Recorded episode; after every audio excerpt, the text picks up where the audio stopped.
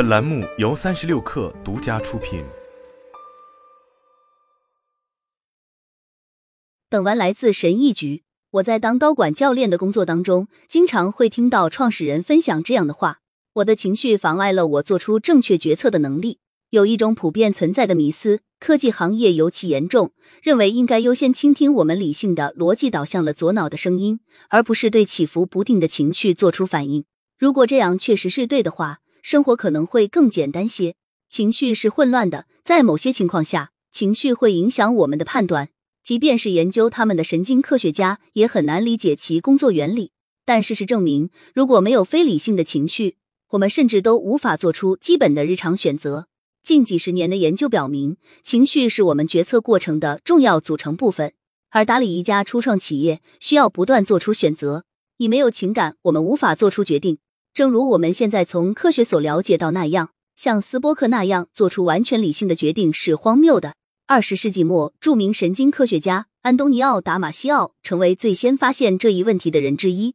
他研究了一名患有肿瘤的患者，因为肿瘤压迫到该患者大脑的额叶组织，因此必须将其切除。病人名字叫 Elliot，他之前在公司有一份不错的工作，可在接下来的几个月里，Elliot 却眼睁睁的看着自己的生活崩溃了。尽管他的智商很高，而且他的语言和数学能力似乎完好无损，但他的情感能力却受到了严重限制，以至于他已经无法做出一些很基本的决定。比如确定任务的优先顺序以及日程安排，这个案例以及其他类似的案例成为达马西奥所谓的躯体标记假说的基础。该假说认为，情绪会通过心跳加速、皱眉、神经质的发抖等现象在身体上留下印记。这些感受可帮助我们有意识和无意识的过滤信息的数据集，然后我们会跟着感觉走，基于哪个选择能让自己在未来感觉良好来做出决定。如果没有这些躯体标记，哪怕是最基本的决定，也会令我们不堪重复。二情绪等于感觉加情境。最简单的问题，可能最令人烦恼。即便到了今天，我们对情绪的精确定义还没有达成科学共识。这说明我们对这个新兴的神经科学领域知之甚少。法国散文家马塞尔·普鲁斯特曾将爱这种情感描述为产生思想的地质巨变。虽然这个隐喻令人回味，但最近的神经科学却展现了一幅不一样的图景。他们探讨了这样一种观点：情绪本质上是一种生物现象，情绪体验是由我们的思想共同创造的。正如神经科学家丽莎·费尔德曼·巴雷特所说那样，情绪并不是你对你的世界的反应，你是通过情绪将身体内部发生的事情与世界建立起联系的。首先，刺激会引发愉快或不愉快的身体感觉，然后导液会将感受与感知到的情况进行对照，并给出自己的理解。换句话说，你标记为情感的体验包括感觉和情景。如果当你向大型投资者推销你的企业时，你的心跳会加速，你可能会感到恐惧。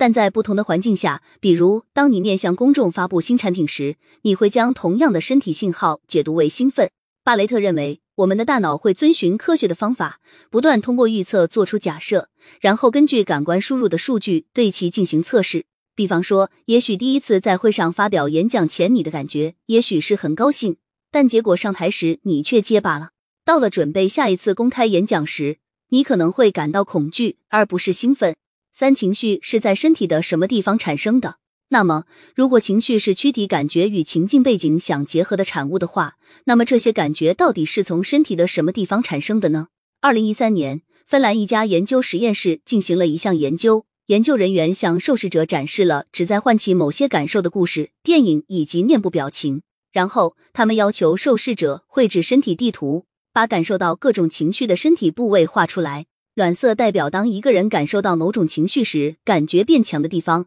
而冷色代表感觉减弱的地方。研究人员对两个不同的群体的研究发现，身体感觉存在一致的模式，分别与六种基本情绪相关。这些地图有助于理清我们的情绪体验使躯体感觉与其情景背景之间动态的相互作用的结果，并且这些感觉在跨文化的身体所呈现的方式可能存在一些统计上的重合。四对感受的感受的竞争优势。研究表明，情绪会从大脑传递到身体，反之亦然。在我作为身体感知与呼吸理疗师的工作中，我看到这种流动受到了许多心理或生理防御的阻碍。导致这种体验宝贝限制在心灵领域，这很关键，因为如果情绪只是被局限在一个人的大脑之内的话，会被拿来跟我们过去的反应进行比较，而不能受到我们生理反应现实的检验。换句话说，我们的感觉被困住了。在辅导过程中，我们把这种体验叫做情绪循环。客户可能会陷入到已经发生的故事之中，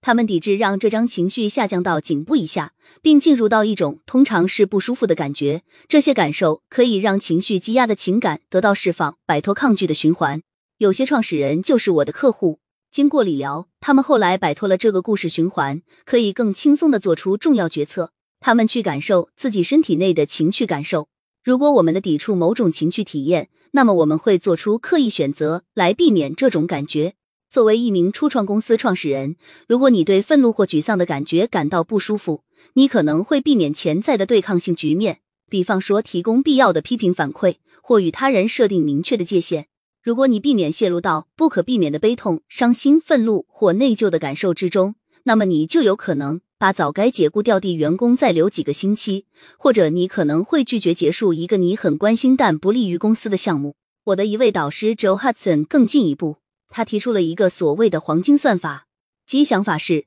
你遇到的任何问题都会产生你想要避免的那种情绪，故意躲避这种感受，实际上更有可能会放大这种感受。我们不妨将黄金算法应用到前面那个打算避免对抗的创始人身上，因为他们害怕给出批评性的反馈，所以他们可能会对同事感到不满。毕竟他们的挫败感必须吃到某个地方，于是这种情绪会被困在内部并溃烂。另一个例子，如果创始人刻意避开了解雇员工的悲痛，那么他们的企业可能就要受到长期后果的营销。由于推迟了一开始的裁员，他们最终可能不得不解雇更多的人。五、如何开始探索你的情绪？为了多了解你的情绪以及他们会如何影响你的决定，我建议培养对身体内部感觉的感受，有意识和无意识的向你的大脑发出的关于你身体发生所的事情的信号。这会让你更容易识别与你的情感体验相关的身体感觉。下面是一个简单的日记练习，